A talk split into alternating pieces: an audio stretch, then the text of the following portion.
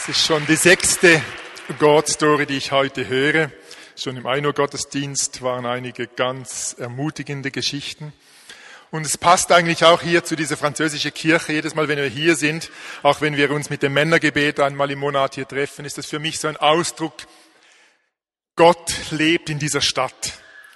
Gott will, dass wir mitten im Geschehen drin leben und einfach äh, das zum Ausdruck bringen, was er uns geschenkt hat, das Licht äh, sein dürfen, das äh, er in uns hineingelegt hat. Und die Predigt heute geht eigentlich auch in diese Richtung. Äh, die meisten von euch wissen, dass ich mich in der Schweizerischen Evangelischen Allianz engagiere. Und da gehört es eigentlich zu meinen Kernaufgaben, dass wir uns darüber Gedanken machen, wie bringen wir die gute Nachricht von Jesus Christus in unsere Gesellschaft hinein? Wie leben wir als Christen so, dass die gute Botschaft gehört wird und verstanden wird, dass sie den Adressaten auch erreicht? Und es geht uns dabei nicht so sehr darum, was die Menschen von uns denken, sondern einfach darum, dass Jesus uns diesen klaren Auftrag gegeben hat. Wir sollen Licht und Salz sein. Wir dürfen als Christen einen, ein offener Brief sein, wie äh, Paulus das äh, schreibt. Und auf der anderen Seite sind wir auch immer wieder konfrontiert mit der Not, dass oft das, was wir leben möchten oder was wir glauben, eben nicht wirklich ankommt. Äh, zum Teil aus eigenem Verschulden. Ich ich war sehr betroffen. Kürzlich habe ich gehört, dass in Ruanda vor dem Genozid 1994 dieses Land als das christlichste Land Afrikas bekannt war, mit rund 40 Prozent bekennenden Christen. Und ihr wisst, da sind in, innerhalb neun Monaten rund eine Million Menschen umgebracht worden. Und die Christen haben sich da nicht dagegen gestellt, einige schon, muss man sagen, aber ganz viele haben sich mit hineinnehmen lassen in diesen Strudel von Hass und Rache. Und da fragt man sich, wo lebt denn dieses Licht? Also was bewirkt das Evangelium im einzelnen Leben, wenn das in der Gesellschaft nicht positivere, stärkere Auswirkungen auch haben kann? Und ich glaube, wir haben als evangelische Christen äh, einfach auch äh, ein, PR-Problem, also ein Public Relations Problem, dass das, was wir leben möchten, eben oft nicht ankommt. Manche von uns haben auch ein Identitätsproblem, dass wir gar nicht so sicher sind, was ist denn unser Auftrag hier in dieser Welt? Sind wir dazu da, um einfach eben Wahrheit zu proklamieren? Sind wir dazu da, um quasi einen christlichen Gottesstaat zu errichten? Äh, oder was ist unsere Aufgabe hier in dieser Welt? Und ich möchte euch kurz hineinnehmen mit einem kleinen gedanklichen Experiment, dich bitten, einfach kurz zu überlegen, was denkst du, wie deine Nachbarn oder deine Arbeitskollegen über dein Christsein denken? Was wären so die Stichworte, die sie vermutlich nennen würden, wenn ihnen diese Frage gestellt würde? Und dann die andere Frage, was möchtest du dass diese gleichen Menschen denken über dein Christsein, über dein Leben. Wir könnten uns auch fragen, das wäre ein interessantes Experiment, mal Straßeninterviews zu machen und Menschen zu fragen, was erwartest du von sogenannten bekennenden Christen, von sogenannten Evangelikalen? Evangelikal kommt ja vom Begriff her eigentlich äh, aus dem Englischen Evangelicals und man meinte ursprünglich damit einfach Menschen, die bibeltreu sind oder die an der Bibel festhalten im Gegensatz zu äh, Menschen anderer theologischer Ausrichtung, welche äh, die Bibel stark historisch kritisch auch beurteilen äh, und daneben auch große Teile der Bibel für sich nicht mehr äh, als Autorität in Anspruch genommen haben. Ja, was denkst du? Was wären die Erwartungen, die Menschen an uns haben. Und eine ganz besondere Herausforderung wäre, wenn wir mal auf der Straße auch homosexuell empfindende Menschen treffen würden und sie fragen würden, was ist deine Wahrnehmung von evangelikalen, von bekennenden Christen? Oder wenn wir Muslime fragen würden, wie nimmst du uns wahr? Ich nehme an, dass viele von uns zum Schluss kommen, dass da tatsächlich eine mehr oder weniger große Diskrepanz da ist zwischen dem, was wir uns wünschten, wie wir wahrgenommen werden, wie wir wirken in unserer Gesellschaft, äh, wie wir gehört werden und auf der anderen Seite eben die Realität, wie wir tatsächlich wahrgenommen werden. Ich möchte, bevor ich noch einige persönliche Gedanken äh, weitergebe, mit euch einen Bibeltext betrachten, der mich in diesem Zusammenhang sehr angesprochen hat. Äh, wir können aufschlagen im ersten Petrusbrief, Kapitel 3, die Verse 8 und folgende. Ich werde lesen bis Vers 17. Da schreibt Petrus, endlich aber seid alle eines Sinnes, voll Mitgefühl und brüderlicher Liebe, seid barmherzig und demütig, vergeltet nicht Böses mit Bösem, noch Kränkung mit Kränkung. Stattdessen segnet, denn ihr seid dazu berufen, Segen zu erlangen. Es heißt nämlich, und da zitiert er dann aus einem Psalm, Psalm 34, wer das Leben liebt und gute Tage zu sehen wünscht, der bewahre seine Zunge vor Bösen und seine Lippen vor falscher Rede. Er meide das Böse und tue das Gute. Er suche Frieden und jage ihm nach. Denn die Augen des Herrn blicken auf die Gerechten und seine Ohren hören ihr Flehen. Aber das Antlitz des Herrn richtet sich gegen die Bösen.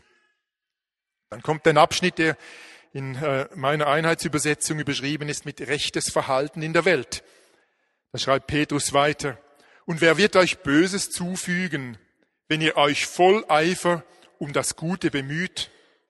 Aber auch wenn ihr um der Gerechtigkeit willen leiden müsst, seid ihr selig zu preisen. Fürchtet euch nicht vor ihnen und lasst euch nicht erschrecken, sondern haltet in eurem Herzen Christus, den Herrn, heilig. Seid stets bereit, jedem Rede und Antwort zu stehen, der nach der Hoffnung fragt, die euch erfüllt. Aber antwortet bescheiden und ehrfürchtig, denn ihr habt ein reines Gewissen. Dann werden die, die euch beschimpfen, weil ihr in der Gemeinschaft mit Christus ein rechtschaffenes Leben führt, sich wegen ihres, ihrer Verleumdungen schämen müssen. Es ist besser, für gute Taten zu leiden, wenn es Gottes Wille ist, als für böse. Ich möchte eigentlich nur zwei Verse hier herausgreifen. An mehreren Stellen in diesem Text sehen wir, dass für Petrus ganz klar war, Christen können sich noch so gut verhalten, noch so nett sein, sich noch so richtig verhalten. Das Risiko, abgelehnt zu werden, gehört zum Programm. Und er selber, erinnert ihr euch vielleicht an die Geschichte, er hat buchstäblich Haue gekriegt, wurde ausgepeitscht, weil er zusammen mit Johannes im Tempel diesen Lahmen im Namen Jesu gesund machte. Also Petrus weiß, wovon er spricht. Und es ist interessant, wie er äh, von dieser Realität ausgeht und sagt, hey, stellt euch darauf ein. Es ist möglich, dass ihr missverstanden werdet. Die Frage ist nur, ist es wegen Christus oder wegen eurem eigenen Verhalten. Zwei Verse möchte ich kurz beleuchten, weil ich in diesem Text ein Stück weit darüber gestolpert bin und mich zuerst hineindenken musste, um äh, zu verstehen, was er meint. Er schreibt hier im Vers 9, stattdessen segnet, denn ihr seid dazu berufen, Segen zu erlangen. Unsere ganz natürliche Reaktion und auch das, was ich annehme, was in Ruanda und andernorts passiert, dass Christen einfach auch ganz menschlich reagieren und sich hineinnehmen lassen und eben Kränkung mit Kränkung vergelten oder Böses mit Bösem vergelten. Und Paulus, äh, Petrus sagt hier, segnet und bringt eine interessante Begründung. Er sagt, ihr seid ja dazu berufen, Segen zu erlangen. Mir kam bei dieser Stelle das Bild in den Sinn, dass wir als Christen wirklich angeschlossen sind an eine Wasserversorgung, wie wir sie kennen. Und da müsste man vielleicht zwischendurch wieder mal in ein Alphütli gehen, um das mal wieder zu erleben, wie das ist, wenn das Wasser nicht einfach fließt, wenn man rausgehen muss äh, an den Brunnen, um das Wasser zu holen. Aber wir haben diesen Segensanschluss bei Gott. Wir wissen, wir sind berufen. Einfach, wir dürfen den Hahn öffnen, zu Gott kommen und erfahren, dass er uns füllt dass er uns einfach berührt. Ich habe das kürzlich auch so erlebt äh, in einer Gerichtssache, wo ich mich ungerecht behandelt fühlte. Ich ging aus dem Gerichtsgebäude und mir stand plötzlich vor Augen, hey Wilf, du bist ein so gesegneter Mann.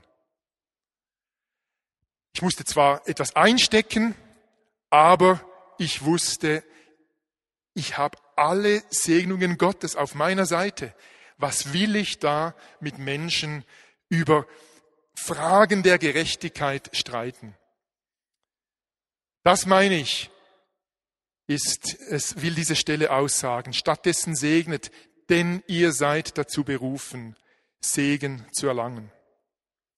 Weiter unten dann eine zweite Stelle, die mich berührt hat wo Paulus schreibt, auch wenn ihr um der Gerechtigkeit willen leiden müsst, seid ihr selig zu preisen. Fürchtet euch nicht vor ihnen, sondern haltet in eurem Herzen Christus den Herrn heilig. Also wiederum sagt er, es ist möglich, anders zu reagieren, als Menschen eigentlich reagieren würden, indem ihr Christus in eurem Herzen heilig haltet. Und ich habe mich gefragt, was ist damit gemeint? Wie kann ich Christus im Herzen heilig halten? Nun, heilig heißt vom Wort, vom Begriff her, ausgesondert zu sein, für etwas Spezielles äh, freigesetzt zu sein. Die Gefäße in der Stiftshütte zum Beispiel oder im Tempel, die wurden geheiligt, die waren ausgesondert zu einem ganz speziellen Dienst. Wenn wir heilig leben sollen, wie die Bibel uns dazu auffordert, sollen wir ausgesondert sein für diesen Dienst an Gott. Vielleicht auch ein Stück weit abgesondert sein, aber sicher ausgesondert für diese ganz spezielle Bestimmung. Und ich denke, es ist auch eine Herausforderung für uns, dass wir Christus diesen Platz in unserem Herzen geben, wo er wirklich zum Tragen kommt. Dieser Platz, der so leicht verloren geht, wenn wir in Konflikten plötzlich nur noch mit der Frage beschäftigt sind, wie werde ich wahrgenommen? Werde ich verstanden? Werde ich missverstanden? Bin ich ungerecht behandelt worden? Äh, ich merke das auch gelegentlich im Blick auf die Gemeinde, dass manchmal Menschen sich stärker mit der Frage beschäftigen, wie werde ich gesehen von Leiterschaft zum Beispiel, konkret von Martin? Wenn mich Martin nicht sieht, wenn mich Martin nicht wahrnimmt, dann ist mein Selbstwertgefühl irgendwo im Eimer oder ich fühle mich übergangen oder weiß nicht was. Auch da ist die Frage, hat Christus diesen Platz in meinem Herzen? Hat er diesen heiligen Platz, wo es darum geht, dass ich immer wieder neu weiß, wie er über mich denkt. Und wenn ich weiß, wie Gott über mich denkt, wenn ich weiß, wie er mir gegenüber immer wieder Barmherzigkeit übt, wie er mir immer wieder vergibt, wie er mich immer wieder nahe zu sich ziehen will, dann kann ich auch mit Widerständen, mit Missverständnissen oder mit Missverstandensein ganz anders umkommen, äh, umgehen. So viel zu diesem Text aus 1. Petrus. Ich möchte jetzt noch einige Punkte ausführen, die mich eben in diesem Zusammenhang mit unserer Wahrnehmung auch in der Öffentlichkeit beschäftigen. An der internationalen Konferenz der Evangelischen Allianz sprach der Leiter oder der ehemalige Leiter der englischen Allianz äh, über die Frage, wie definieren wir uns als Christen? Und er ist davon ausgegangen, dass in vielen Teilen der Welt Christsein zum Beispiel mit Präsident Bush gleichgesetzt wird. Er wird als Christ wahrgenommen, mit allem, was dazugehört, mit Irakfeldzug und so weiter. Das ist für viele Menschen ein Bild der Christen. Aber eben wir müssen uns für uns selber fragen, wofür stehen wir? Und äh, Joel Edwards, wie dieser Mann heißt, hat dann eine Definition gewagt, die mich einfach berührt und seither begleitet hat. Er hat gesagt, wir als Christen haben ein Evangelium, das wir mit Menschen teilen wollen. Dieses Evangelium heißt ja eigentlich übersetzt gute Nachricht. Also sind wir eine Gemeinschaft der guten Nachricht. Wir sind als Christen eine gute Nachricht. Gemeinsam sind wir gute Nachricht. Aber auch du und ich als Einzelne wir sind gute Nachricht. Und das hat mich begeistert. Diese Definition, ich habe gesagt, ja, gute Nachricht, das möchte ich sein in meinem Leben und ja, mit meinem Leben.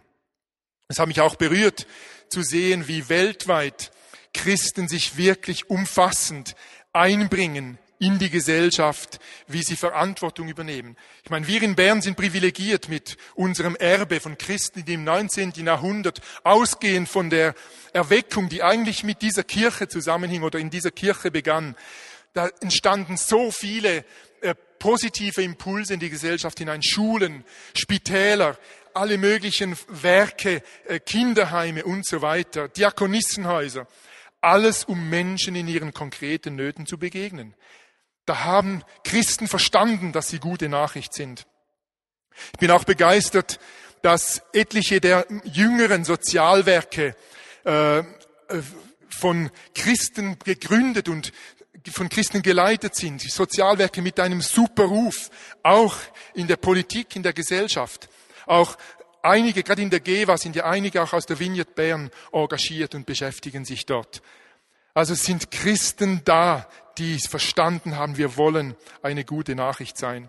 Wir haben letztes Jahr das Jubiläum gefeiert von William Wilberforce, einem englischen Parlamentarier, der 20 Jahre gekämpft hat, zum Teil auf total verlorenen Posten, zum Teil auch gegen Widerstände der Kirche, um den Sklavenhandel abzuschaffen.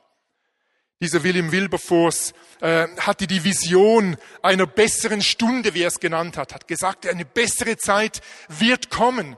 Christus möchte Menschen erneuern. Und er hat nicht nur fertiggebracht, diesen Sklavenhandel abzuschaffen, sondern mit seinen Freunden auch 78 verschiedene Sozialwerke gegründet in seiner Lebenszeit.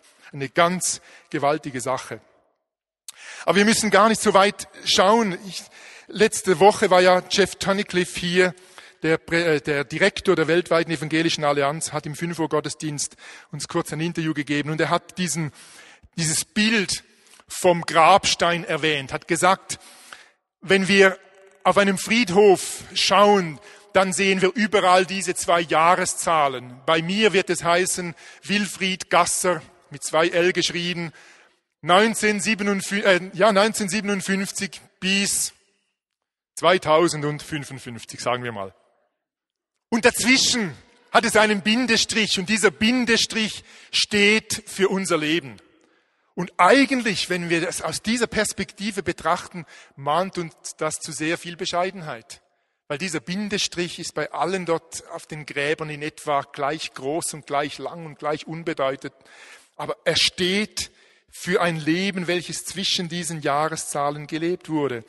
Und mich hat berührt, wie Jeff gesagt hat, unser Leben bekommt dort Sinn, wo dieser kleine Bindestrich der unsere Geschichte beschreibt, eingefügt ist in die Geschichte, die Gott schreibt.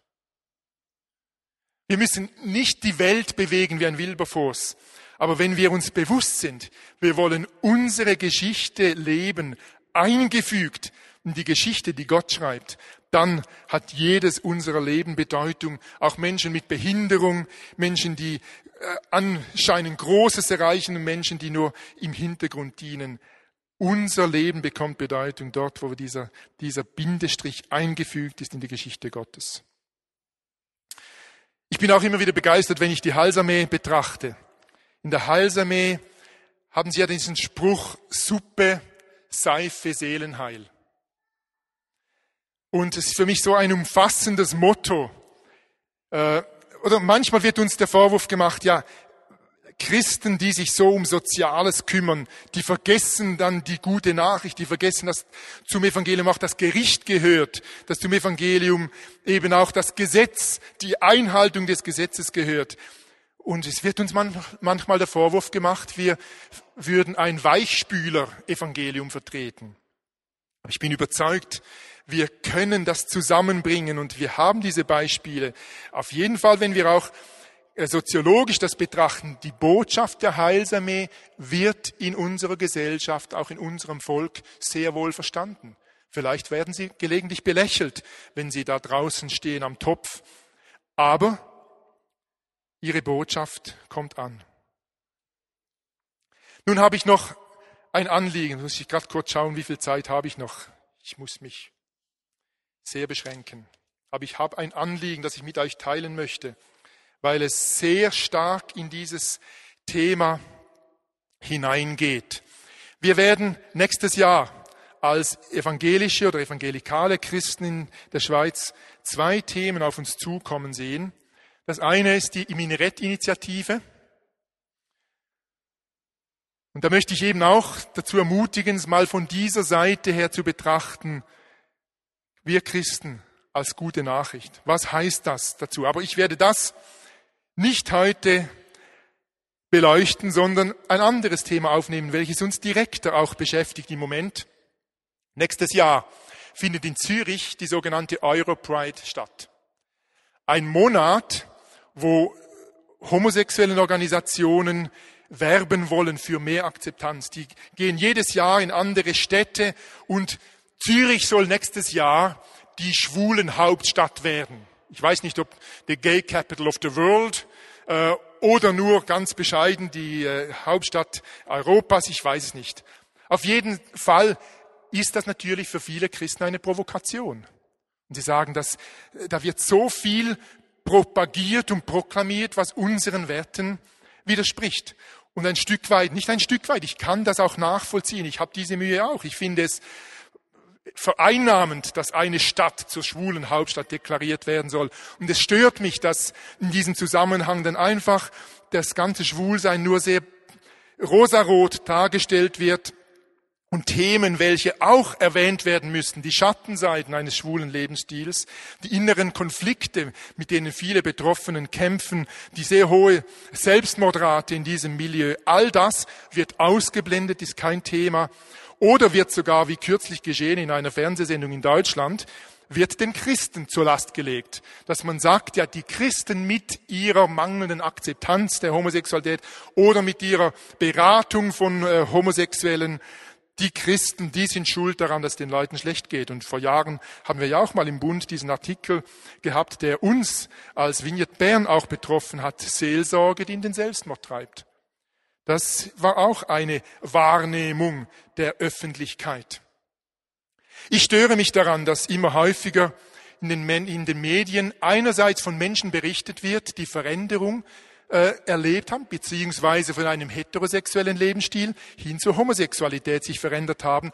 Aber nie in den Medien wird anerkannt, dass Menschen auch in der anderen Richtung sich verändern können.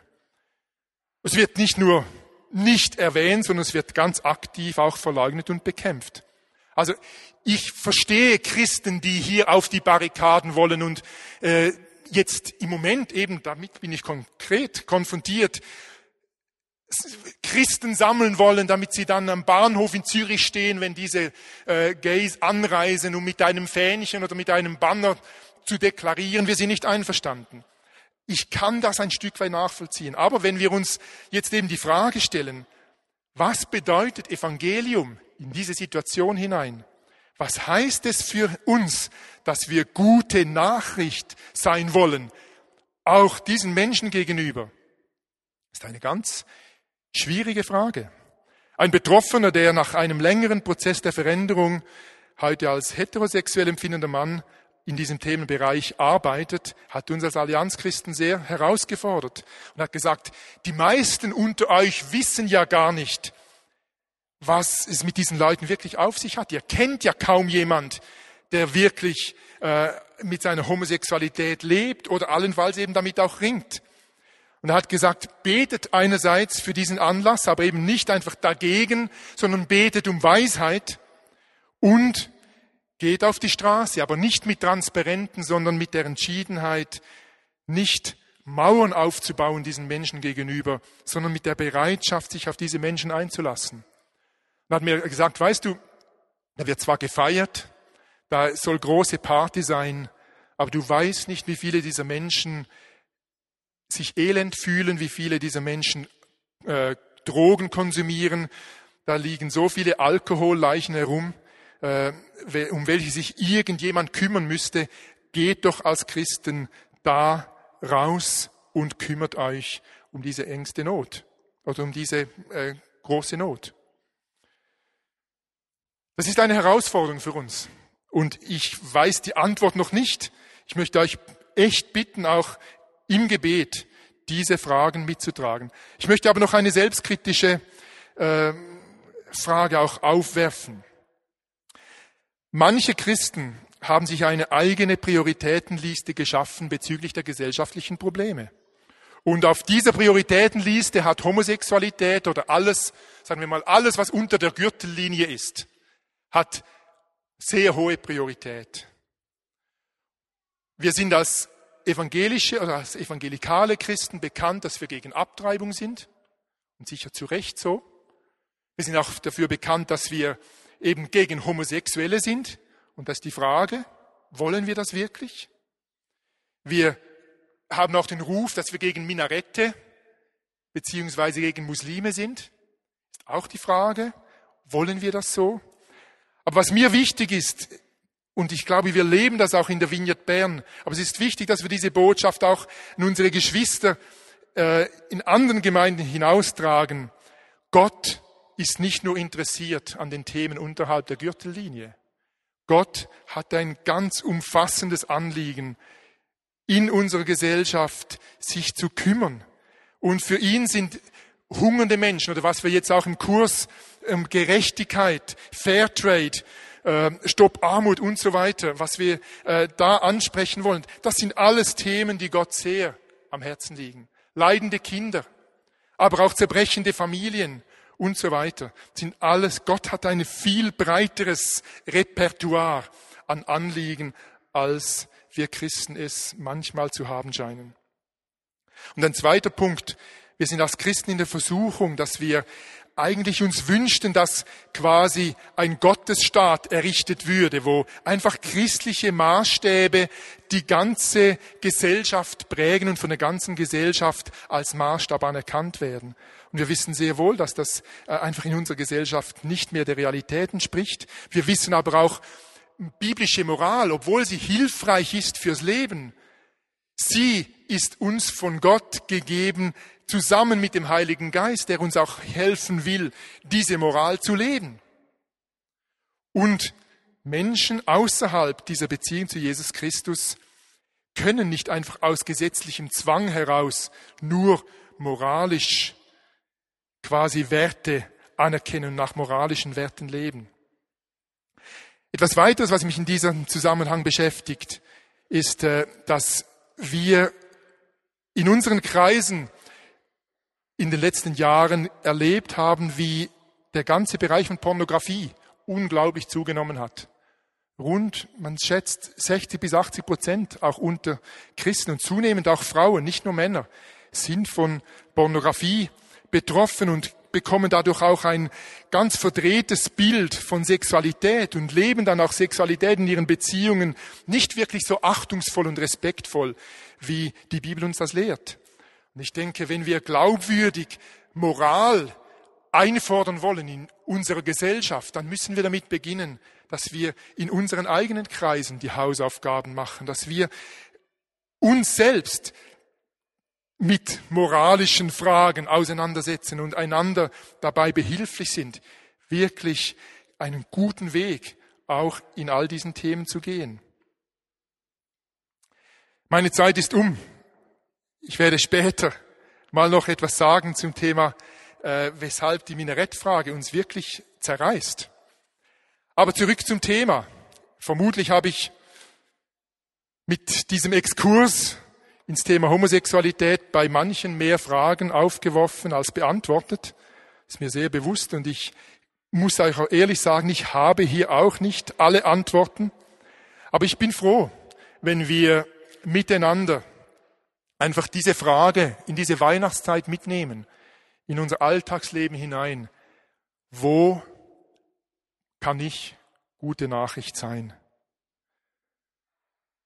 Wo kann ich die Gegenwart Gottes in einzelnen Leben, im Leben von Nachbarn, von Freunden, von Familie sichtbar machen? Und ich möchte damit schließen, einfach mit dieser Frage an dich persönlich. Bitte Gott, dir einfach mindestens eine Situation zu zeigen, wo du denkst, da könnte ich in den kommenden Tagen und Wochen ganz bewusst, vielleicht in eine etwas schwierige oder herausfordernde Situation, mit dieser Perspektive reingehen. Ich darf hier gute Nachricht sein. Ich darf hier Gottes Gegenwart sichtbar und erfahrbar machen. Jesus, du hast uns in deine Nachfolge gerufen und in deine Fußstapfen zu treten bedeutet auch zwischendurch nicht verstanden zu werden und trotzdem an der Liebe festzuhalten, Böses nicht mit Bösem zu vergelten. Wir danken dir für dein Vorbild, Herr, und laden dich ein, dass du uns brauchst, um in der kommenden Zeit gute Nachricht zu sein. Und Herr, wir tun Buße dort, wo wir durch eigenes Verhalten, durch unsere Unversöhnlichkeit oder durch unsere enttäuschten Erwartungen oder durch Kränkung einfach uns dazu hinreißen ließen, zu vergelten und nicht deine Vergebung zu zeigen und gute Nachricht zu sein. Herr, wir tun Buße über all den Situationen, wo wir als dein Volk in diesem Land ein, nicht dein Herz rübergebracht haben, sondern unsere eigenen Vorstellungen uns geprägt haben. Wir tun Buße, Herr, wo unser eigenes Leben nicht mit unseren eigenen Standards übereinstimmt. Und wir wollen mit dir unterwegs sein, unterwegs bleiben, wollen dir dich im Herzen heilig halten, dir diesen Platz geben, Herr, wo wir immer wieder neu zu dir flüchten und von dir wieder neu hören wollen, wie du uns siehst. Wir sagen dir, Herr, aus uns heraus sind wir nicht fähig, diese gute Nachricht zu leben aber du wohnst in uns und dafür danken wir dir von Herzen. Amen.